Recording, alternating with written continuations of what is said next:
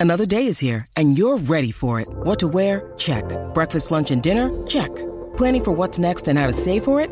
That's where Bank of America can help. For your financial to dos, Bank of America has experts ready to help get you closer to your goals. Get started at one of our local financial centers or 24-7 in our mobile banking app. Find a location near you at bankofamerica.com slash talk to us. What would you like the power to do? Mobile banking requires downloading the app and is only available for select devices. Message and data rates may apply. Bank of America and a member FDIC. Look, Bumble knows you're exhausted by dating. All the must not take yourself too seriously and 6-1 since that matters. And what do I even say other than hey? well, that's why they're introducing an all new Bumble with exciting features to make compatibility easier, starting the chat better, and dating safer. They've changed, so you don't have to. Download the new Bumble now. Comment les cascades sont-elles doublées au cinéma?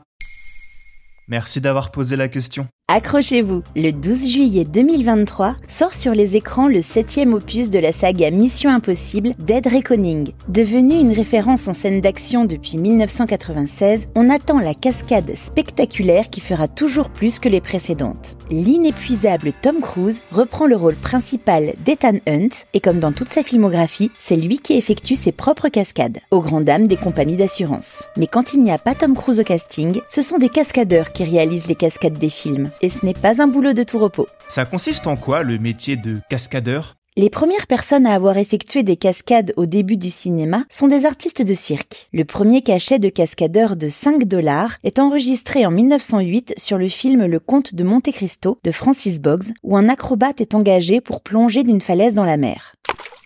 Le métier se développe ensuite à partir de 1910 dans les productions de western ou dans les classiques du muet. Buster Keaton ou Charlie Chaplin sont les premiers grands acteurs cascadeurs qui ne font pas appel à des doublures mais qui inspireront la profession avec leur prise de risque. Lors d'un tournage, vêtu et coiffé comme les personnages, le cascadeur est celui qui intervient pour remplacer l'acteur ou l'actrice dans des scènes qui peuvent potentiellement les mettre en danger. Il définit l'action et la chorégraphie associées, répète et exécute devant la caméra la scène périlleuse. Chacune d'entre elles est préparée minutieusement, sans laisser aucune place à l'improvisation. Des heures de préparation où tout est chronométré à la seconde près et le matériel checké pour assurer la sécurité. Ce n'est donc pas uniquement sportif s'il faut effectivement une excellente condition physique, ce n'est pas la seule aptitude nécessaire. Pour identifier tous les dangers et évaluer les risques, le cascadeur développe un grand sens de l'observation.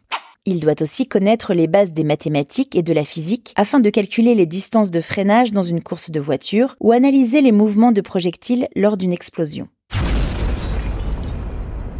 Il y a parfois plusieurs doublures pour un même acteur ou une même actrice, car il y a plusieurs spécialités dans les cascades. On ne sollicitera pas le même professionnel pour la conduite des voitures, la conduite des motos, les chutes, les combats corps à corps, le maniement des armes à feu ou celui des armes médiévales.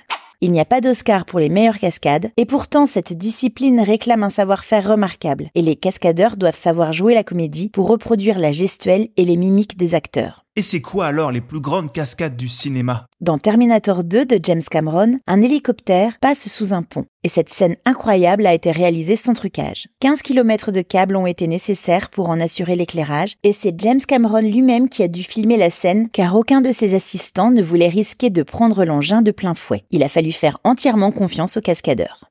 Dans Mad Max Fury Road de George Miller, l'une des scènes les plus impressionnantes du film est celle de barbares accrochés en haut de mâts flexibles qui prennent à l'abordage un camion citerne bardé de pics. Pour cette scène, le réalisateur a fait appel à un chorégraphe du Cirque du Soleil, en plus de son équipe de cascadeurs intrépides.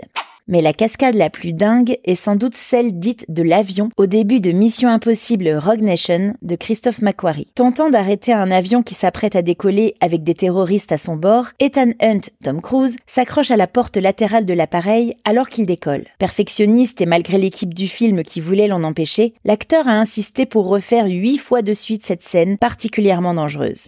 Si vous en voulez plus, vous en trouverez dans la saga Fast and Furious, ou encore dans toute la filmographie de Jean-Paul Belmondo, qui lui aussi réalisait toutes ces cascades.